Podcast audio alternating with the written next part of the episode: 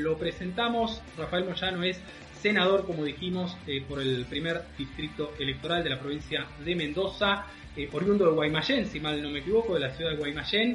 Un gustazo y muchas gracias por estar con nosotros, senador, el día de hoy. No, no, ah, sinceramente el honor nuestro, mío, y bueno, y agradecerle eh, que se ocupen de, la provincia de Mendoza, porque lógicamente que, que mucha de la información que surge acá en la provincia lamentablemente está un poco tergiversada, así que bueno, es importante que, que desde otro, de otros lugares del país principalmente bueno, de Buenos Aires, ustedes puedan transmitir lo que realmente está pasando en la provincia de Mendoza, que es muy angustioso y bueno, y es preocupante. Si tuviéramos que mm, describir en unas breves frases, en unas breves palabras, para aquel que no, justamente como usted indica, que no está enterado, que no conoce la situación real de la provincia de Mendoza, ¿cómo, cómo lo podría definir usted? Preocupante, muy preocupante, en todo sentido en lo político, en lo social, en lo económico, en lo sanitario. Digo, muy preocupante. En lo económico, porque estamos en una situación de default. La provincia, si no es por el acompañamiento que haga la nación, está en una situación muy crítica, muy crítica. Eh, es una provincia donde no han habido paritarias, es una provincia donde eh, no ha pagado los aguinaldos, los aguinaldos a, sus empleados, sus trabajadores del sector público, eh, una situación donde tenemos una deuda muy preocupante, tenemos los niveles de inflación más altos del país, eh, los niveles de, desocupación, de pobreza, digo, una situación muy preocupante desde lo económico, una situación muy preocupante desde lo sanitario, digo, la realidad es que acá el 100% de las camas UTI están ocupadas. Digo, acá existe esa idea de las camas calientes. Eh, cuando se describía eh, a los trabajadores que cuando se los explotaba. Acá realmente las camas calientes están, digo, eh, acá una persona o, a Dios gracias por ahí puede puede pasar la puede pasar esta situación de eh, de, la pandemia y, se puede ir a su casa y lamentablemente otros que bueno que, lamentamos por ahí su fallecimiento y, e inmediatamente las camas se ocupan. Inmediatamente no inmediatamente. Digo hay largas horas de espera tanto en el sector privado como en el sector público. Largas horas a veces 24 horas para conseguir una cama útil. Y, eso obviamente eh, también se traslada a, otras situaciones en la provincia. Eh, lamentablemente acá en, la provincia los datos son datos que nosotros eh, tenemos muchas sospechas. Digo, antes, antes de ayer, el martes, teníamos un número aproximadamente de 600 personas que habían adquirido el, el virus y cuando el gobernador se juntó con el presidente, al otro día ya habían aumentado un 50%, o sea, teníamos casi 950 casos. Lo que realmente estaba pasando es que los datos que difundía la nación y que no eran los mismos que difundía la provincia, eh, están falseados, porque bueno, porque la provincia viene mostrando datos de 600, 650 personas y en realidad no son los datos. Y, por ahí si, si hay tiempo para explayarme, yo les voy a contar otras cosas mucho más graves todavía.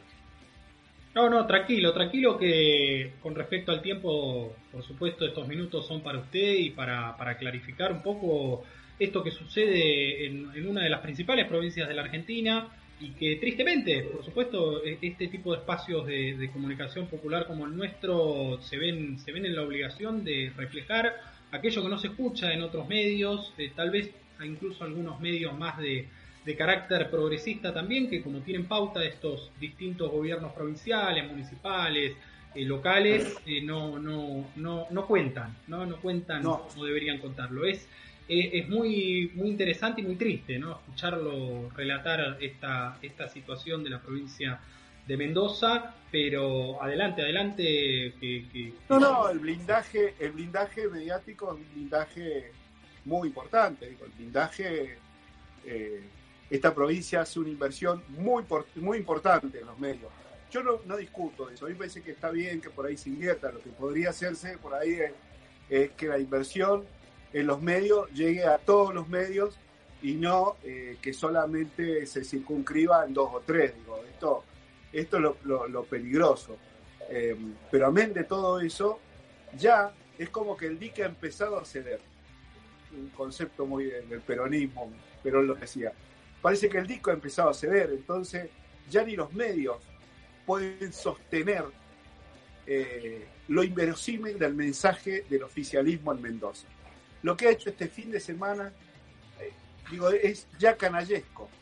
Digo, este fin de semana, al tergiversar de la forma que han tergiversado un DNU, y más en el momento de dolor y de, como decíamos recién, y de preocupación que está viviendo el pueblo mendocino, eh, hacer eso ya ya es, una, es como que uno cruza una delgada línea donde después es muy difícil volver.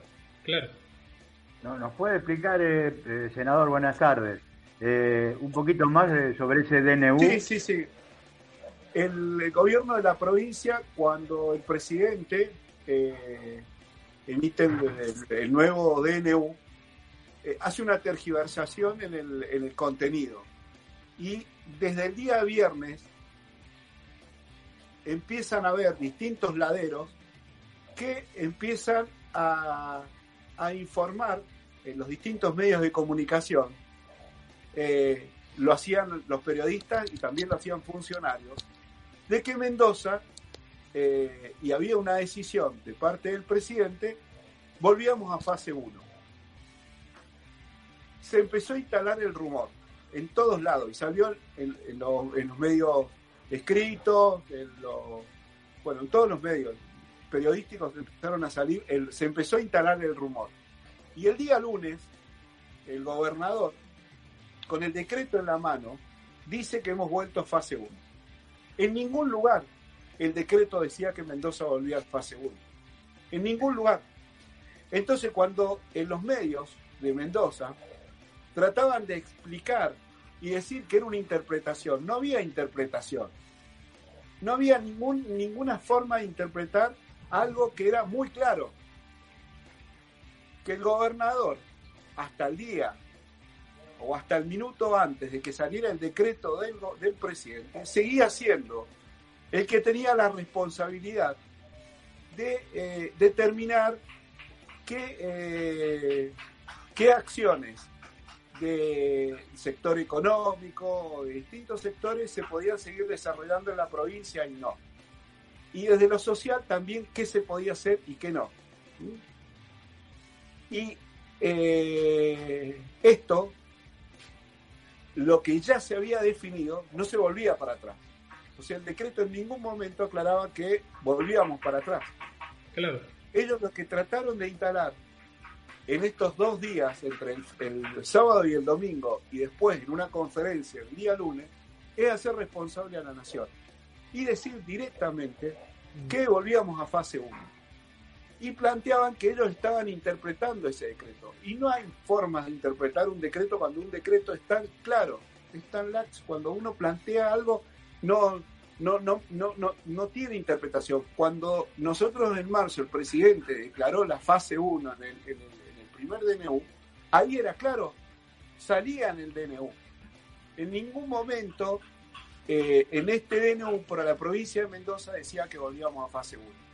Entonces se y esto se instaló. Miren, acá nosotros yo he estado trabajando este, estos últimos cuatro o cinco meses con sectores de la economía de, la provincia que hemos logrado cosas importantes. Eh, y claro, el miedo que dio el miedo que, que me llamaban todos y me decían, ya habían empezado a trabajar algunos la semana pasada y me decían, Rafa, ¿qué pasa? ¿Volvemos para atrás? Le digo, no, quédense tranquilo, porque lo que ya está oficializado y que se puede desarrollar en la provincia no vuelve para atrás. Si hay alguna otro tipo de acciones que tengan que ver con la economía de la provincia, bueno, ahí se va a sentar, después del decreto, ahí se va a sentar el gobernador con el presidente. Pero para atrás no se toca nada. No, no, pero dicen, están diciendo en todos lados que volvemos a fase 1, que volvemos... Digo, sí, una acción tan canallesca, por eso digo que es, de canalla lo que han hecho. Porque eh, si a vos en realidad te interesa la economía y te interesa la política y te interesa la situación sanitaria que, está, que está atravesando la, la, provincia, vos no podés instalar este tipo de operaciones. Vos no podés hacer este tipo de operaciones. Digo, eh, y entendemos que en la política siempre surgen distintas operaciones y es parte del juego de la política. Pero hay límites, siempre hay límites. Digo, siempre hay límites.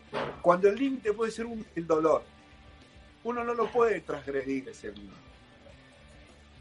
Entonces, por eso nos parece que eh, ha sido un daño muy grande lo que ha pasado en la provincia. Y aparte, eh, con un presidente que sinceramente eh, ha acompañado a este gobierno provincial. Lo ha acompañado. Y nosotros de la oposición también lo hemos acompañado.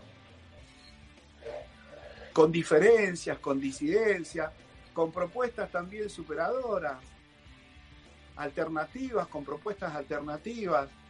Hemos tratado de que en la situación en la cual hoy día está atravesando el, pueblo argentino no aparezcan mezquindades de la política. No aparezcan las mezquindades. Hemos tratado de ser muy propositivos a costa de muchísimas diferencias, ¿no? Muchísimas diferencias de lo que está pasando. Es clarísimo, es, clarísimo todo lo que nos cuenta, senador. Eh, la pregunta es, el diagnóstico está claro, aquí hubo una tergiversación del DNU, como bien nos, nos detalló, pero hay también una sensación que si uno quiere la puede también extrapolar a lo que sucede con el gobierno de la Ciudad de Buenos Aires, con el gobernador de Jujuy, con el gobernador, eh, en definitiva, de distintos signos políticos, de Juntos por el Cambio, eh, hay una sensación de que algo se rompió entre el gobierno nacional y estos gobiernos provinciales que tienen líderes eh, opositores, mandatarios opositores. ¿Qué, siente usted que fue? ¿Qué, cuál fue el determinante para que esa relación empiece a, deteriorarse? Eh, yo lo que creo que para que una relación se, se deteriore, eh, tienen que ser las dos partes las que tomen esa decisión. Eh, yo confío en las autoridades del gobierno nacional. Yo confío, entonces, miren, uno se podría imaginar que la reacción del presidente y de sus funcionarios podría haber sido una, una, reacción que hasta que se justificaba, si se planteaba algo o se o se de alguna manera se marcaba una posición en función de lo que había ocurrido. Pero no fue así. No fue así. ¿Por qué? Porque eh, hay algo que es mucho más importante, que tiene que ver con, la vida de, los argentinos y con, con, el sufrimiento que está atravesando este pueblo, pero un pueblo que siempre tiene esperanza, que siempre tiene fe, que siempre eh, sabe que ha atravesado momentos muy duros, pero que está convencido de que, bueno, de que, de que va, siempre va a surgir desde ahí, desde las entrañas de, del, pueblo, la posibilidad de, resurgir y, construir esa, ese, ese, país que todos deseamos con, con, grandeza y con felicidad y con igualdad. Eh, esto es algo que nosotros creemos que va a surgir. Digo, por más mezquindades que algunos traten de, intentar construir a través de este tipo de acciones, eh, me parece que nosotros sabemos cuál es la prioridad. Y, la prioridad es, superadora. Digo, digo que si ellos se quieren quedar en este tipo de operaciones, pero que se queden. Nosotros tenemos otros objetivos. Digo, los objetivos nosotros son superadores. Eh, ellos van a intentar hacer esto porque tienen, son, es un plan, digo, ellos tienen un plan, un plan determinado, digo, y no solo, digo, Mendoza es un satélite de ese plan.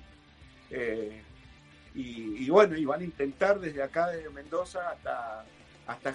A mí me parece que lo de, no quiero exagerar, pero casi es un hecho de, desestabilización, digo, y, y, nos preocupa, y nos preocupa, digo, porque es siempre el mismo método, es siempre el mismo método, digo, el mismo método, el, el método de que eh, se, dicen democráticos, se dicen republicanos y, cuando pierden no, no se la bancan. Digo, es así, no, no asumen la responsabilidad de, la derrota, porque uno tiene que tener eh, mucha prudencia cuando gana, pero cuando pierde tiene que tener templanza. Ahí es donde los dirigentes, los fustes de los dirigentes se ven y bueno, yo creo que en la oposición hay un problema dirigencial bastante grave. Clarísimo, clarísimo. La verdad, le agradezco, senador, por, por ser tan claro en sus exposiciones. Creo, no sé, los muchachos, si tienen alguna para hacer. Burka, vos querías preguntar una desde más chiquita. Eh, exactamente. ¿Cómo le va, diputado? ¿Qué tal? Le habla Sergio. Le quería hacer una pregunta. Usted hace una descripción completa de todo lo que está ocurriendo. Dijo que hay una crisis económica, social, sanitaria. ¿Y cómo es que sucede entonces que a todo esto que usted está describiendo aparece un, personaje importante de la política de Mendoza, como Cornejo, diciendo que es una provincia que se puede independizar? ¿Cómo es que ocurre esto? Esa disociación de la realidad con las palabras de un dirigente tan importante como Cornejo. ¿Cómo ocurre eso? ¿Por qué ocurre, entiende usted, esto? Eh, yo creo que son acciones distractivas, ¿viste? Que, tienden a distraerla. Y como tienen, tienen eh, los medios, bueno, tienen dentro de, ese esquema, tienen eh, espacios que son funcionales a esas acciones distractivas, plantean estos temas. Cada vez que han planteado un tema de este tipo, de, esto de, la independencia de Mendoza, acá en la provincia de Mendoza hace dos meses trataron de instalar también el tema de la reforma de la constitución, hace dos semanas atrás trataron de modificar el sistema educativo, digo, pero hasta terminan siendo acciones distractivas porque saben que no lo van a poder hacer, pero de alguna manera termina ocultando, o por lo menos se instala un tema eh, que termina eh, escondiendo lo que en realidad está pasando. Digo, la provincia para pagar los aguinaldos ha tenido que, eh, bueno, emitir letras. Ha tenido que emitir letras. Y ha tenido que emitir letras ya casi en mil millones de pesos. entonces, para pagar el aguinaldo. ¿Y cuándo iban a pagar el aguinaldo? ¿Y para qué sectores? cuando se produjo el movimiento de los policías en Buenos Aires.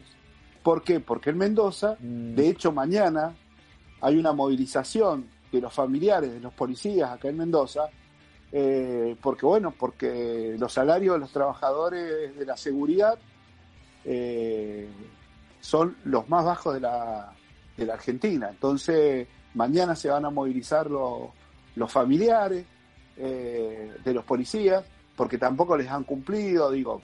Entonces, cada vez que, se plantean estos, de hecho, pero igual te digo que el Mendoza exige, todas las encuestas le da, no le da ni el 12% ni el 13% de aceptación eh, en la provincia.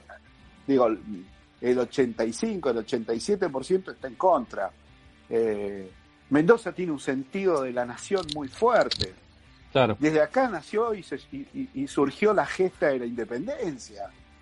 Eh, acá han habido líderes muy importantes que, que, se, que han surgido porque con un espíritu nacionalista, con un espíritu de una construcción popular muy fuerte. Eh, y, eso eh, con un mensaje que en realidad es casi trasnochado, eh, bueno, eh, termina teniendo, termina teniendo, digo, lo que ellos pretenden, que, que, todos eh, o algunos discutan ese tema, pero en realidad no tiene, no tiene ningún tipo de sustento, no tiene sustento. Es una realidad. Porque la pregunta, la pregunta, claro, la pregunta iba a eso, ¿no? De cómo esa disociación, ¿no? Entre lo, que dice un personaje y la realidad que usted describe. Porque la verdad que ese es uno de los conflictos que más tenemos que afrontar, que es la disociación de la realidad que vivimos día a día y el discurso de una oposición bastante por poner alguna palabra, eh, olvidada que en los últimos cuatro años gobernaron ellos, ¿no? Entonces como que hay una disociación ahí que es bastante preocupante para poder entender qué es lo que hay que hacer para adelante. Es un plan sistemático que ellos han tenido a nivel nacional, a nivel provincial, digo, no es, no es tampoco propiedad, propiedad de Mendoza, digo, esto es parte de un plan que ellos vienen desarrollando. Lo que pasa es que, bueno, que en la provincia de Mendoza se ha dado el fenómeno de lo que no ha pasado nunca, que la oposición eh, se ha unido, lo que es la oposición nacional, se ha unido y se ha constituido entre, en un oficialismo eh, y, por eso le ganan, nos ganan hoy día al, oficialismo nacional o al peronismo, digamos. Eh, porque, qué sé yo, de, a Cornejo lo, acompaña desde barrios de pie o libres del sur hasta la derecha más, más dura y más, más conservadora, eh, no voy a decir de la Argentina, pero voy a decir que son una parte importante de, de ese sustento nacional que surge de Mendoza.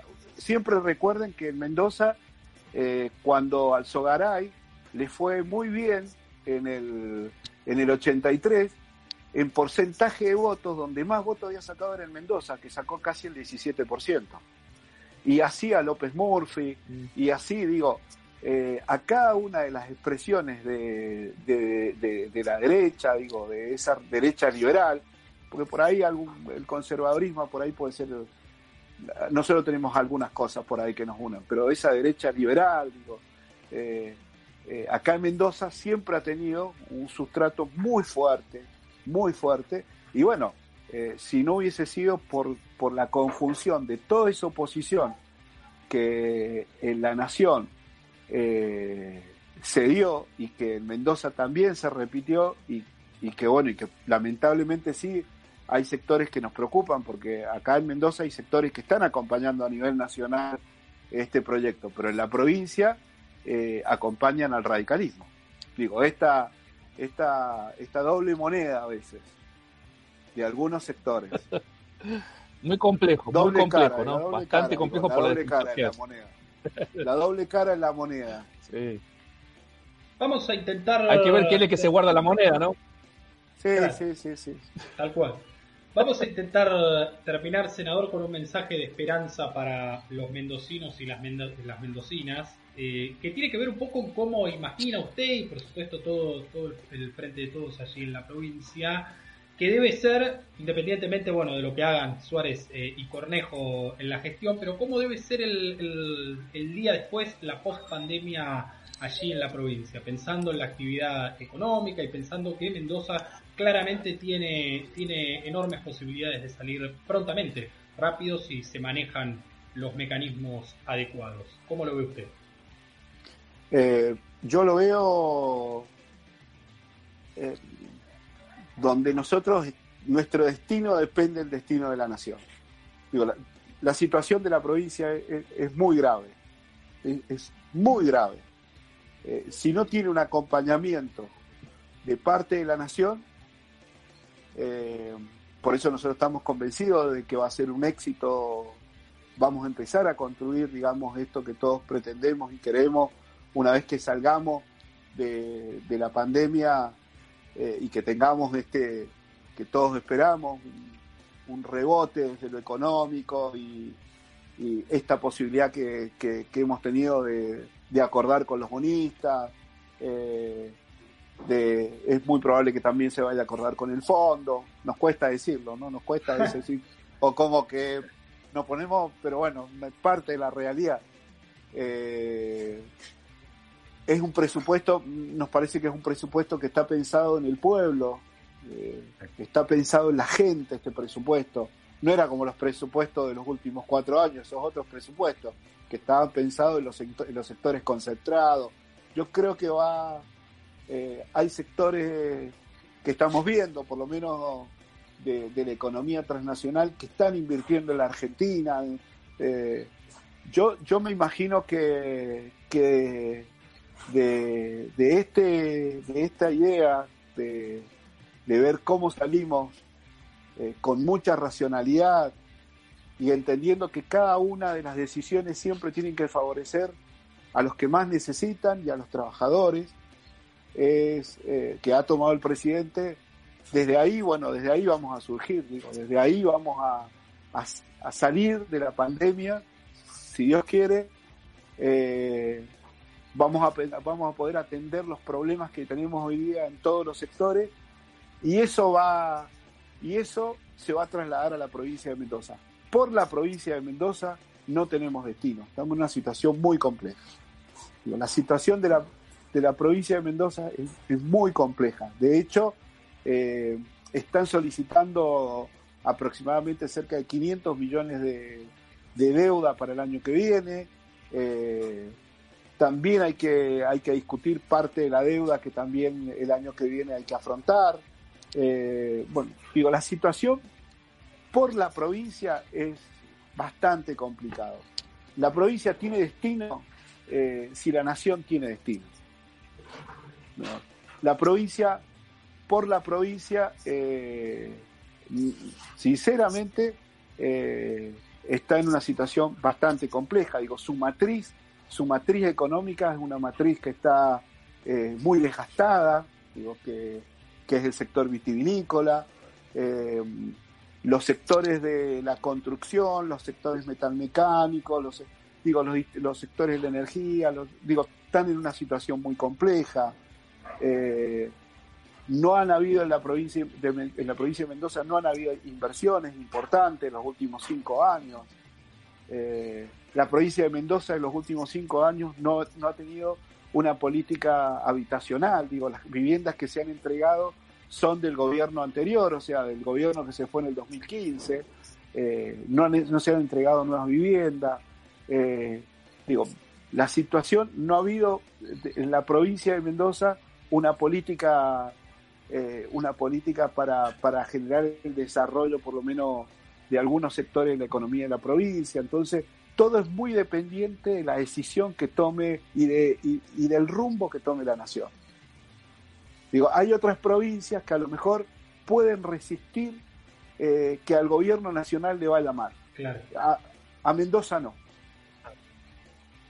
Está claro entonces, por lo que por lo que comenta, digamos, si uno deduce, está claro que a Suárez, a Cornejo, a toda la dirigencia oficialista, provincialmente hablando, no le conviene entonces sostener esta estrategia digitada. Bueno, quien ya, ya uno ni siquiera sabe si es por Patricia Bullrich, por Macri, por Larreta, por Vidal, por el Cornejo mismo, por Negri, ya no sabe en, quién en quién poner el, acento, eh, no le conviene que claramente esto los conduce, según sus palabras, al, colapso y a, estrellarse.